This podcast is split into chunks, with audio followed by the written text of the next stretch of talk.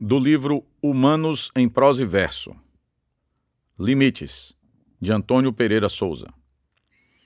A vida humana pode tudo. Tudo, no limite da força do corpo de cada um e dentro das fronteiras demarcadas pelos costumes sociais. Fora desses horizontes balizados pela força do corpo e pelos costumes sociais, os riscos de danos são iminentes, porque são os limites que organizam o caos e estabelecem linhas que asseguram princípios de compreensão das múltiplas relações que se formam entre as esferas sociais.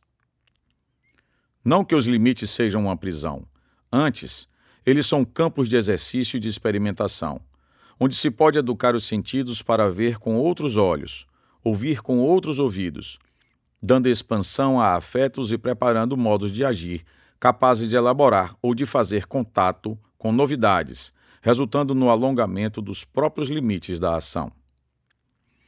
Entende-se aqui que os limites não são estáticos, nem há rigidez na sua demarcação. Ainda mais, os limites são múltiplos e balizam diferentemente cada pessoa, significando que há complexidade em se ajustar os limites dentro de um espaço social. Embora haja esse dado de complexidade dentro dos limites, deve-se reconhecer que é nesse interior que exercitamos saberes para ampliar o desenvolvimento de nosso domínio sobre o tempo presente. Nessa concentração de aprendizagem, ganha-se a possibilidade da expansão.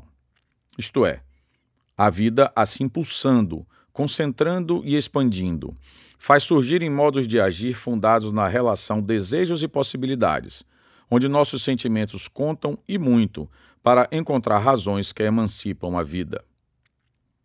Tomar consciência da existência dessa relação necessária entre desejos e possibilidades é impedir que a ação se feche em demasia em torno dos próprios desejos.